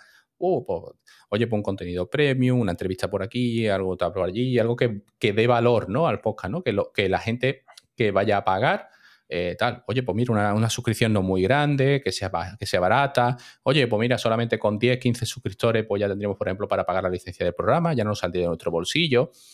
Y te das cuenta que al final es que hay que ser pesimista. David, con eso os puedo decir algo yo. Mira, yo con Brigado Sin tenía mucho, tenía que currármelo mucho, muchos posts, mucho el podcast que tenía en su día. Me di cuenta que era mucho trabajo y dije, voy a probar de, de que la gente me apoye pues no, no apoyaban, ¿vale? Entonces decidí, mi, conocimiento, dije, bueno, eh, ¿sabes qué? Voy a hacer un Patreon y las cosas muy especiales yo las publico allí en vez de publicarlas en el blog de Brigado Sin. En la actualidad tengo 10, 12 mecenas que hacen sus aportaciones la cantidad que quieren porque agradecen mi trabajo, agradecen lo que muevo en Telegram y funciona. A veces es, bueno, mm, lo dejo y que la gente que quiera agradezca. Porque si esperas de decir, yo intenté monetizar el podcast y tal, y te desesperaba porque decía, jope, lo estoy haciendo, tío, y no me apoyan, no, sí que me oyen, pero no me apoyan. Entonces a veces es, bueno, lo voy a, las cosas especiales para la gente que realmente aprecie mi trabajo. Yo les digo a mis amigos y componentes del podcast que son muy ilusos y de ilusiones también se viven y que nosotros hacemos esto, como bien decía nuestro amigo Irra de Apeliano, porque nos gusta, porque nos lo tomamos como hobby, porque nos divierte y porque afogamos. Y el día que nos deje de gustar, nos aburramos o simplemente nos cansemos, pues dejaremos de hacerlo, pero que en la vida te va a ir muchísimo mejor si no esperas nada de nadie. Efectivamente. Dicho esto. De eh, ilusiones vivía el tonto los cojones. Total. Amigo, tú me decías el otro día por privado que estabas preparando la conferencia de la World Party 2023. Efectivamente, semana que viene. Como macho, está súper entretenido, ¿eh? Y, próximamente a lo mejor puedo decir algo más, pero no puedo aún, ya os diré. Además, muy guapo. O sea, me ha sorprendido. Bueno, pues la próxima vez que vengas nos contarás al SEO relacionado con eso, pero yo también te quería preguntar que nos cuentes algo de algún caso real para así cerrar un poco eh, bien tu sección. Ya sabes que a pues, nosotros nos gusta. Pues mira, mira, te he tenido el último cliente que tuve, una empresa muy potente, me mandó un caso.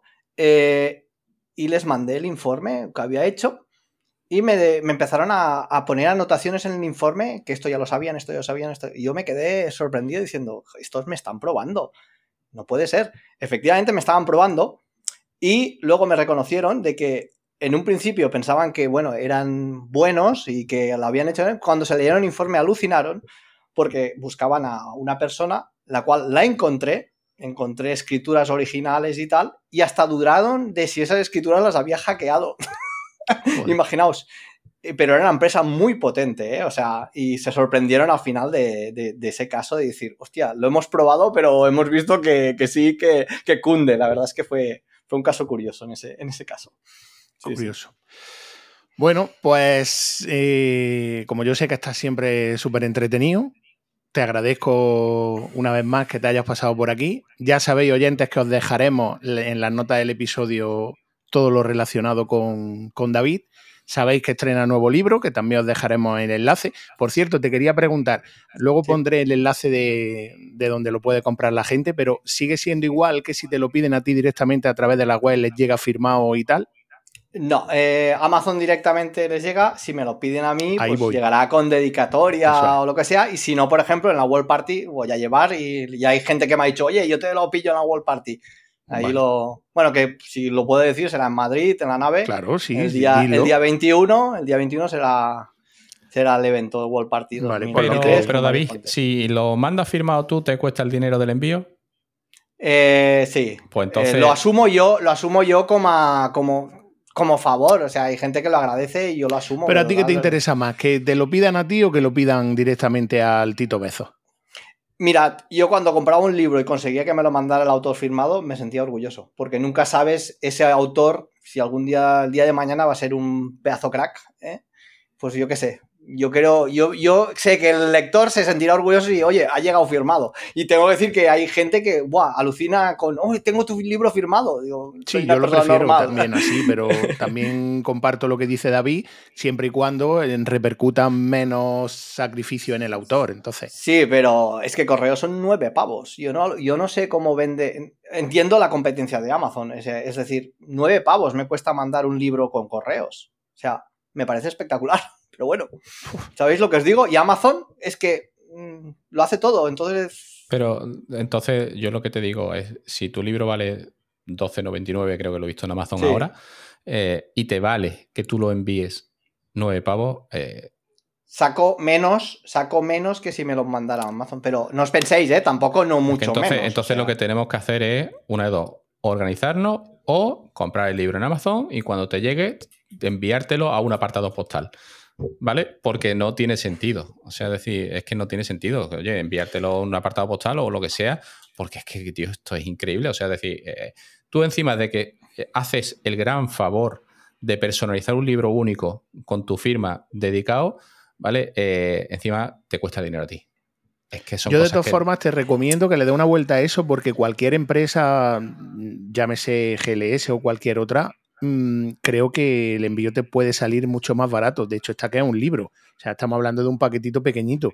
Y si me atrevo a decirte, correo, no sé la forma o. Lo más barato es correo certificado, carta certificada. Claro, eso te iba a decir. Correo certificado. 4 euros o 4 euros y pico. No, no, va por volumen, me han dicho. Ya los he negociado y claro, tienen que mandar un volumen concreto de libros para que ellos me puedan negociar el precio. Es algo. Pero si tú vas a ventanilla de correo y dices de enviar un producto por carta certificada, como dice carta certificada, 9 euros.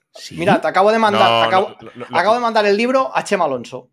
Y 9 pavos. Pues, eh, pero, eh, pero con Packlink o GNI cuesta, no, cuesta más de 5, ¿eh? Lo, revisaré. Sí, dale una vuelta, porque, dale una vuelta por lo menos para que esos 2, 3 o 4 euros repercutan en ti, que eres el creador. Pero eh, ahora ya, vamos a tirar, aquí tú sabes que no hay podcast sin pullita. ¿Te quedas con los datos de cada usuario o no? borro, directamente luego borro el mensaje, no hay datos. no respondo. no respondo. Vale, vale, vale. bueno, que, un millón de gracias por pasarte por aquí. Que Nos vemos en la próxima. Cuando tenga cosillas os aviso. Te pasas cuando quieras, ya sabes. Vamos a repartir, pues vamos a seguir repartiendo. Yo te lo voy a comprar por Amazon, David. vale. Ya sabes que tienes tu sección. Así que nada, oyentes, ya sabéis, PERSEC, seguridad personal para la cibervida. David, que nos vemos cuando quieras. Un abrazo, amigo. Cuídate. Un abrazo a todos. Cuidaos. Chao.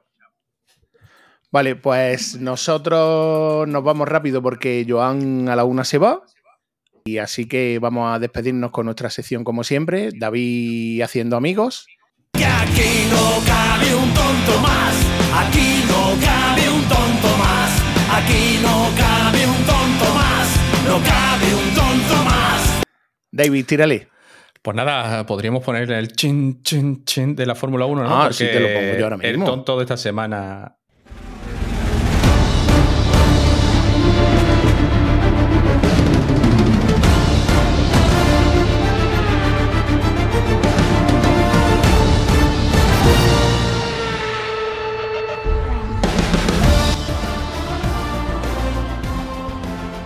Que nada, bueno, es que esta semana, después del Gran Premio de Qatar, pues resulta de que el hijo de, la, de Lance Stroll, el Lance Stroll Jr., que es piloto compañero de Fernando Alonso, después de no clasificar para la Q2 con el coche que tiene, cuando el otro lo mete en Q3 y se queda arriba, aunque tal, pues resulta de que termina y como gran profesional que es, eh, coge su volante, que el volante vale 24.000 euros, y lo tira al suelo. ¿Vale? con todas las cosas que le pueden pasar a un volante de eso, porque además son ese carbono, con lo cual, ¿qué es lo que pasa? Que el carbono es muy duro, pero cuando le pegas un porracito, normalmente se astilla o parte, ¿vale? Entonces, claro, 24.000 euros que cojo y por un cabreo tiro, tiro a, la, a, la, basura, ¿no? Después, aparte, raya el coche, que la pintura de un Fórmula 1 precisamente no tiene que ser barata porque no creo que sea como la de un turismo, ¿no? Y, y ya no solo eso, sino que encima coge Y cuando lo están entrevistando, eh, lo primero que le contesta al entrevistador es que su clasificación la define como una mierda. Eh, y el entrevistador tiene que pedir permiso o, perdón a los, a los, telespectadores por el lenguaje soez de este tío que sale con un cabreo. Todos hemos tenido calentones, yo soy el primero que tiene calentones, pero, perdona, eres un profesional. Donde tú estás hay 20 pilotos, o sea, solamente hay 20 personas que optan a ese puesto. Hay gente que mata por llegar ahí. Y tú mm, estás ahí ahora mismo, creemos que por ser hijo de porque no has demostrado nada en la Fórmula 1, ¿vale? no es un profesional. claro, habrás demostrado algo en categorías inferiores, pero no has demostrado nada en la Fórmula 1. Entonces, claro, ¿qué es lo que pasa? Que así la gente no va a creer en ti, va a creer en que eres el hijo de. Y entonces, pues bueno, eh, también me extraña mucho, y, lo digo así de claro, de que el padre no coja y lo eche del equipo. ¿Vale? Porque eh, el padre será padre, pero ante todo es empresario y en un equipo de Fórmula 1 da pasta y se mueve muchísima pasta en este tipo de negocio, ¿vale?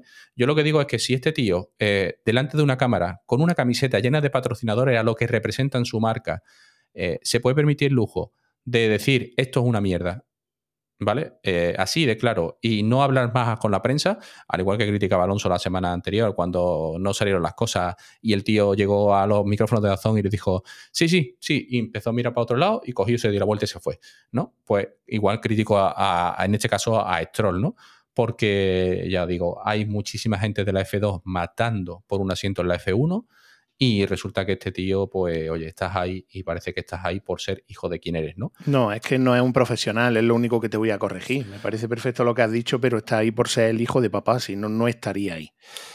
Bueno, entonces, nada, y, y, sobre todo eso, es decir, yo creo que este tío ahora mismo, personalmente lo digo, creo que es un tío tóxico que está haciendo perder marca y valor a la empresa a la que defiende, y, y bueno, no, no debería estar ahí, y me parece un tonto esta semana ¿vale? Porque tampoco desde el miércoles que grabamos hasta hoy tampoco me ha dado por ver muchos tontos en internet, pero este tipo de comportamiento me parece, me parece absurdo y de pataleta y de tal, cosas que, mm, perdona, pero tienes una cámara encima que te está enfocando 24 horas de tu vida, ¿vale? Porque cuando no está la cámara, está redes sociales, estás dando una imagen de patrocinio, con lo cual no puedes tener un resbalón de este tipo.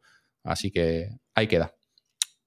Vale, hoy te estás desquitando bien, ¿eh? Porque hoy te la marinera. De hecho, si quieres, ya para terminar de desquitarte, porque ya te voy a silenciar después hasta la semana que viene, mm, avanzamos o continuamos con nuestra sección chuletón y patata y te lo dejo a ti para que, para que sigas. Bueno, que, que empiece yo por si se tiene que marchar.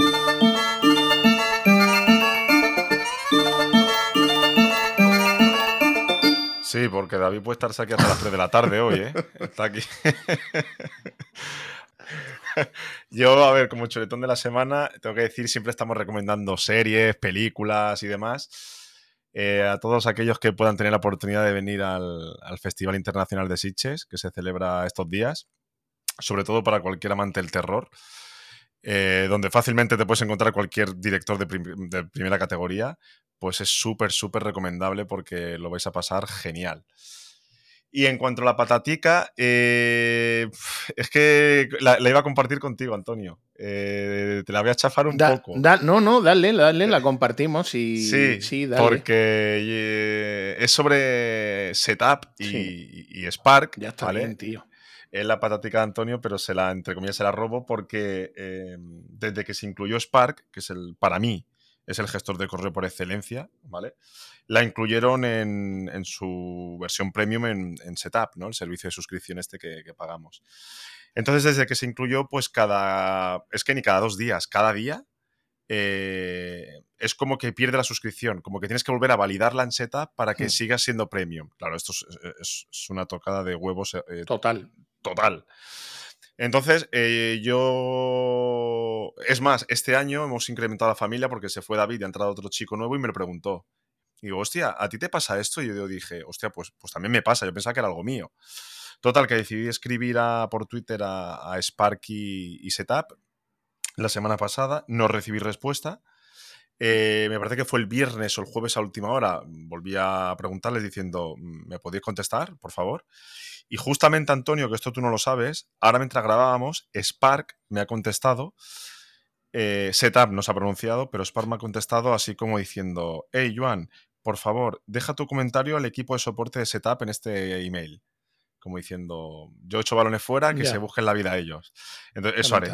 Les enviaré un correo de soporte y estos de Setup no sabrán ni por dónde vienen los tiros y... Ya, pero a mí me cabrea porque es lo que tú has dicho. Nosotros estamos en una suscripción que en el momento en el que hubo que renovar, tú la pagaste religiosamente sí, y sí. a mí me molesta mucho. Es lo que tú acabas de decir, es una tocada de huevos. Cada dos o tres días tenés que validar la aplicación porque pierdes prestaciones que estás pagando.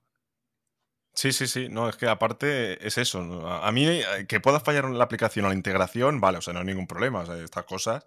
Pero coño, si un cliente se te está quejando, que menos que contestarle, ¿no? Sí, totalmente de acuerdo. Y que no seremos los únicos, ¿eh? No, no, no, es que le pasa a todo el mundo, porque justamente cuando, cuando, cuando les escribí por Twitter, eh, me contestó un tío en inglés, no sé de dónde sería, dice, hostia, a mí me pasa lo mismo, es decir, es algo que afecta a todo el mundo. Si tienes Setup más Spark, el Premium no te va a funcionar. Que lo sepa la gente. Joder, A ver si para la próxima semana podemos dar buenas noticias. Pues sí, la verdad que sí. Bueno, que te cuides y si tienes algo previsto para, para el puente del Pilar. Nada, eh, yo puente no hago. En logística no existe el puente, desgraciadamente. Pero si vienes de un fin de semana con un acueducto de lunes y todo, si eres el que menos te puedes quejar que yo de mayor quiero ser como tú. Oh, ¿Cómo vive Yo mi ahora- Joan? Yo el jueves fiesta, pero miércoles y viernes a trabajar. Así que nada. Semana Bueno. corta entre comillas, pero vaya. Bueno, semana corta. No una todo. semana para hacer un guion, ¿vale? Exacto. Ahí Mientras, está. mientras- mientras unos comen espetos, Ya te mandaré fotos. mientras unos comen espetos y otros hacen fotos a los postes de Movistar. Y a ver si puedo. Como, como los abuelos las Qué obras, pues lo mismo. Igual, igual. Este ahora mismo ya es tú como vives del Estado, pues todo el santo día viendo obras. Ya está. De aquí a nada te dice que se ha ido a jugar al dominó, acuérdate. Oye, que, que ya está, que te cuides y que tengas buena semana, ¿vale, amigo? Gracias, igualmente a los dos. Un abrazo, Nada, hombre. Un abrazo. Pues yo, como Joan ha dicho justamente mi patata, porque además era un auténtico cabreo, y yo lo he sufrido esta mañana precisamente, antes de empezar a grabar, tenía que validarlo otra vez. Voy a cambiar mi patata, aunque la comparto con Joan. Mi patata va nuevamente para Apple, porque si la semana pasada hablábamos y en relación, mientras estábamos grabando el podcast, a que los iPhone 15 estaban sufriendo de calentamiento. Sí que es cierto que en plena grabación Joan mandó un pantallazo y, Apple lanzó de manera inmediata un parche, una nueva actualización de iOS que supuestamente estaba enfocada para corregir eso. He de decir que mm, a lo largo de estos días he venido observando que es cierto que, el iPhone no se calentaba, pero también me pregunto si a lo mejor esas actualizaciones vienen dadas de tal forma que capen alguna algo interno a lo que los usuarios perdamos prestaciones, como pueda ser a lo mejor pues, que capen el propio, el propio chip eh, o cualquier otra opción para que precisamente no sufran calentamientos. Porque yo, por ejemplo, que vengo y estoy en este mundo, pues si tú, por ejemplo, un procesador no quieres que se caliente a la hora de estar dando el máximo rendimiento, simplemente le, le capas core. Por ahí lo dejo, ¿vale? Pero bueno, como decía, mi patata va hacia ellos porque vengo experimentando que eh, el wifi de buena primera se me queda frito. Yo tengo una automatización en Wirewall, igual que David. Cuando salgo de mi casa, eh, se me activa automáticamente. Bueno, él ya dice que no. ah, bueno, es verdad, si él tiene el pixel ese pestoso. Vale, a ver si lo convencemos que vuelva. Yo tengo- Pixel pestoso, micro pestoso. ¿Tú te crees, David, lo que tenemos que aguantar aquí? Pero tú no te habías ido, ¿Sabes qué pasa? Que es que esto es lo que hemos dicho siempre. Vivimos nosotros todos, vivimos en el mundo de Yuppie. él- y Pero- él- él, al final, te digo una cosa, esto, esto es una dictadura. Pero O sea, total. aquí Pero- vamos a ¿tú pegar no un te habías ido ya o. Aquí vamos a pegar un golpe de estado y vamos a echar tío este, ¿eh? Ahora, ya me voy, ya me voy, que si no voy a llegar tarde a trabajar. que mm, decía que yo tengo una automatización en la cual cuando salgo sigo estando conectado, conectado a la VPN de casa y tranquilamente pues accedo a mis servicios desde el 4G o si me conecto a otra Wi-Fi. Hasta la presente bien, pero desde que he cambiado al 15 Pro Max, pues se me queda directamente cuando estoy en la Wi-Fi del trabajo, se me queda sin datos, se me queda sin conexión y se me queda sin nada. Tengo que ponerlo en modo avión para que vuelva de nuevo a resucitar, por así decirlo, y vuelva a tener eh, comunicación o vuelva a tener tráfico. Así que creo que os estáis coronando. Los móviles de los chinos. Más bugs y más mm, fallos con esta salida que, que nada. De hecho, está en menos de un mes. Ya me parece que han lanzado tres actualizaciones. Dicho eso, el chuletón mío va para la serie Honor de A3 Player, que os recomiendo porque está muy bien hecha. Es una adaptación de una serie que salió, no me acuerdo, pero yo vi la versión americana, que también se llama, lleva el mismo nombre. Y va de, bueno, así un poco sin hacer spoilers, un- una persona que es juez, un juez reputado de, de la audiencia provincial, en este caso de Sevilla, porque está rodada entre Sevilla y Cádiz, que su hijo, pues, atropella a otra persona y nada, y él pues está ahí entre una delgada línea de si hacer el bien o de proteger a su hijo. Os la recomiendo porque está, está, o sea, ha terminado, son ocho capítulos, se ve muy bien. La protagoniza Darío Grandetti y la verdad que, entre otros actores que también son conocidos, y la verdad que, bueno, ya sabéis que yo ese tipo de series me gustan y si no tenéis plan, os la recomiendo. Así que, David, tírale. Bueno, pues yo tirando de guion, la patatita, el chuletón, vamos a empezar por lo bueno, ¿vale? Que siempre me explayo menos. Eh, nada, es el, el libro El infierno de Carmen Mola, que llegó a mis manos el, el sábado sin enterarme que había salido publicado y que ya me quedan 100 páginas. O sea, ya, ya estar muerto, ¿no? Ya creo que ya esta noche caerá. Y bueno, me está gustando mucho. No tiene nada que ver con el tema primero de, la, la trilogía famosa, ¿vale? Pero bueno, está, bien, está entretenido. Va sobre Madrid, Cuba, esclavitud y algunas cosas de, de novela negra por detrás. Con lo cual, pues a mí me tiene enganchadito. Yo estas cosas además me las bebo y cuando ha llegado el fin de semana, pues no hacía otra cosa que leer, ver Fórmula 1, criticar y leer. ¿Vale? Eh, aparte también, bueno, de, de cruzar correos, ¿no? Y aquí mi patata. Llevo tras los primeros sonidos, los problemas de sonido que tuvimos con, el primer capítulo, en los que tuve que quitar todo el chiringuito que tengo y meter un micrófono USB, eh, pues desde entonces llevo cruzando correo con la gente de Focusrite y la gente de Riverside, ¿vale? Es decir, Focusrite es la- las interfaces de audio que uso y, y Riverside es la plataforma que usamos para grabar el podcast, ¿no? Y resulta de que, bueno, pues no dan con la tecla. Que digo yo que si ellos no dan con la tecla, yo difícilmente la doy. Pero claro, ¿qué es lo que pasa? Que es, ellos se comunican conmigo en inglés, yo no, el inglés mm, medio, ¿vale? No lo puedo entender, pero no puedo expresarme, con lo cual pasa por un traductor, grabo un vídeo, me piden una cosa, lo hago, se lo mando, mm, ya mm, me sale la vena youtuber y cuando le mando un vídeo ya le mando, le saco los subtítulos para que ponérselo en inglés, para que no tengan que traducir, sino que directamente lo tengan ahí. Eh, le remarco los pasos importantes en cada vídeo, tal. Bueno, pues aquí nadie da con la tecla, ¿vale? Y es tanto que nadie da con la tecla como que esto tiene, yo creo que tiene un funcionamiento arbitrario según le pille, ¿vale? Porque ahora mismo estamos grabando con la Focusrite que da el problema y con el micro en teoría que da problema. Creo que se me escucha bien, aunque como siempre un poco bajo. Y ahora cuando hablamos con, o hablo en este caso con, con Amazon porque el micro está comprado allí, que creo que al final es el micro el que da el problema, eh, me remite directamente al fabricante, a Rode, para que me ponga en contacto con ellos, ¿vale? Eh, y ahora empezaremos a, a lo que tú dices, ¿no? A bailar la pelota para un lado y para otro, ¿no? Al final, ¿qué es lo que va a pasar? Yo ya sé lo que va a pasar, ¿vale? Es decir, eh, que todo esto saldrá de segunda mano en Wallapop y me compraré un micro USB y me quitaré de historia. Mm, mm, ¿Es jodido? Hombre, fastidia, fastidia porque eh, dos interfaz, ¿vale? Eh, USB, eh, dos micros, aunque uno es comprado y el otro ya está rentabilizado porque ya tiene sus añitos, pero resulta de que antes hemos hecho pruebas y de repente este micro que hace dos semanas ni se escuchaba, ahora eh, se grabó un capítulo tal cual, ¿no? Entonces, pues bueno, desde aquí un saludo a la gente de Focusrite y de, y de Riverside, ¿vale? Que yo, bueno, si tengo que hacer algún análisis, pues yo no sé. Si aparte de la interfaz tengo que comprar un preamplificador de, de micrófono, ¿vale? Como los hay y como yo los he usado y he devuelto, mmm, prefiero mm, no tener interfaz de audio. Es decir, una interfaz de audio, para que hagan una idea, eh, una interfaz de audio estándar, la 2 y 2 de cuarta generación, vale 200 y pocos euros.